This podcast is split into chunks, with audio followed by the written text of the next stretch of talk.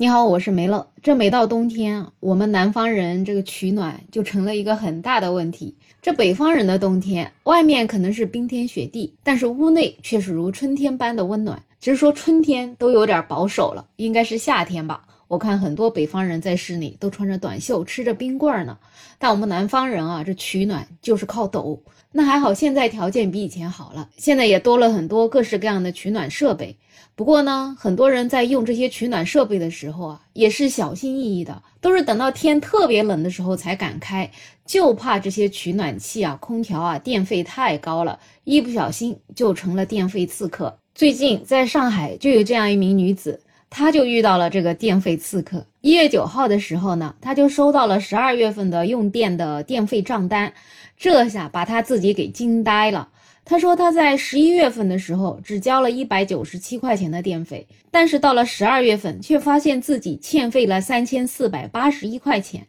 他就各种计算家里电器的用电量，发现跟账单上面的四千多度的电费还有一千六百多度的缺口，这下他就挺苦恼的，也挺纳闷的，就一直检查家里到底是发生什么了。最后，等他检查到自己家里另外一个不怎么经常用的踢脚线取暖器的时候，才发现了问题的所在。这一个发现啊，让他的心都凉了。他说，他注意到这个踢脚线取暖器的时候，它还是温温的，而且呢，他连续开了一个多月都没有关。所以他大概算了一下这个踢脚线取暖器的功耗，发现一个月用电的电量居然能达到一千六百三十六度。所以上个月加上家里其他地方的这些电费，加起来就高达了三千四百八十一块钱。有网友就说：“哎呦，这一个月就花了三千四百八十一块钱的电费，这可赶上我们一年的电费了呀！”确实，一个月三千多还是真的挺多的。就算现在有很多人家烧地暖，可能一个月也就是一千多块钱、两千块钱这个样子。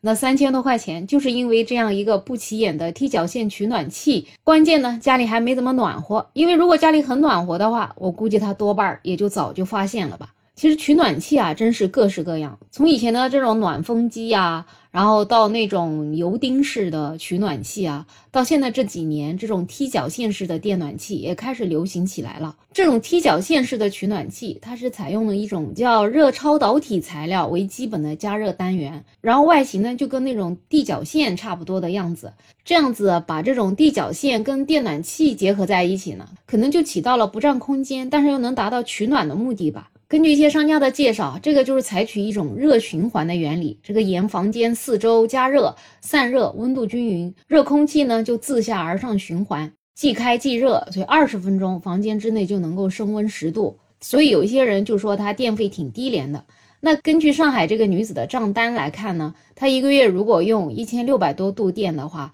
那每天大概是要用五十四度左右的电。每个小时的电量大概在两度到三度左右。其实说实话，这个还真不像他宣传的那样子电费低廉哦。就这样一个踢脚线的取暖器，这一个月就得花这么多钱，这谁能受得了？所以啊，身在南方的人，冬天真的是不容易，要取个暖就要承担时不时的电费刺客的这样的风险。说到电费啊，其实，在上个月的时候，有好多网友都反映，上个月的电费比往年多了很多，有很多人家都是一千块钱以上。的电费，有一些人甚至都怀疑是不是电表坏了。其实呢，到了年底电费飙升啊，估计有这么一个原因，可能就是疫情嘛，大家很多人都阳了，所以在家的时间就更多了，这个电费也会多一点。就像暑假的时候，小孩子放假了，都在家里没日没夜都开着空调，所以整个暑假也是一年当中电费比较高的时候。但也有一些可能啊，就是说很多家电它的服役的时间太长了。有一些元器件啊，它就老化了，就导致这种能耗会增加，就包括冰箱、洗衣机啊什么的。其实这个就像一些老旧的汽车，它的油耗也会变高啊，是一个道理。还有一些出租房啊，那些房东其实给你就安排的是那种便宜的高能耗的家电，那人家的变频空调一晚上可能两度电，但是你一个普通的定频的杂牌空调一晚上也许甚至要二十度电呢，所以这都没法比的。所以租房的租客要留意一下自己家里的电器的能耗是什么样的。当然，还有一个重要的原因就是说，每一年的第一阶梯的电费用量可能已经超标了，所以到了年底的时候，你可能用的是第二或者是第三阶梯的这种电费的价格，所以这个价格就相差挺大的。就像在我们这里，第三阶的电价跟第二阶的电价要相差三毛钱，所以基本上就多出了百分之四十的价钱，这个价格的差距一下子就拉大了。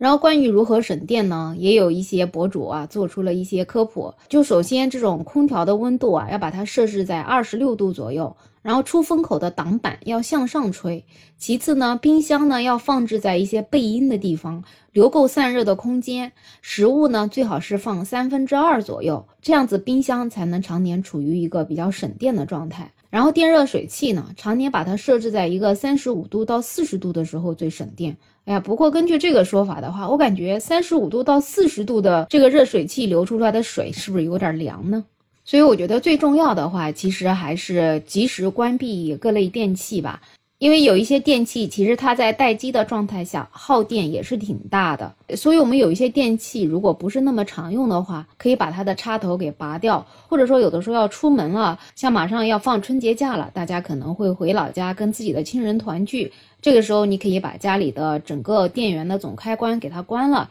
这样子也能够省不少的电。反正这些用电啊，就在我们日常的生活里面，我们平时小心一点，电器开了之后要记得及时把它关了。这样子也能够减少这些电费刺客的发生，同时呢，也能够提高用电的安全性。当然，还是要呼吁一下我们这些寒冷的南方，什么时候才能够开始实行集中供暖的？如果有了集中供暖，那至少上海这位女子这个三千多块钱的电费刺客就不会发生了，是吗？哎呀，马上又要降温了，我们真的又要靠抖啊，靠这些电暖气来取暖了。就希望集中供暖能够尽快终结我们这样取暖全靠抖的日子了。好了，今天的话题呢就聊这么多。不知道你在平常是通过什么样的方式来取暖呢？如果你是北方人，相信应该就是靠集中供暖吧。如果你是南方人，可以留下你的评论，把你五花八门取暖的方式告诉我们吧。那欢迎在评论区留言，也欢迎订阅点赞我的专辑。没有想法，我是梅乐，我们下期再见。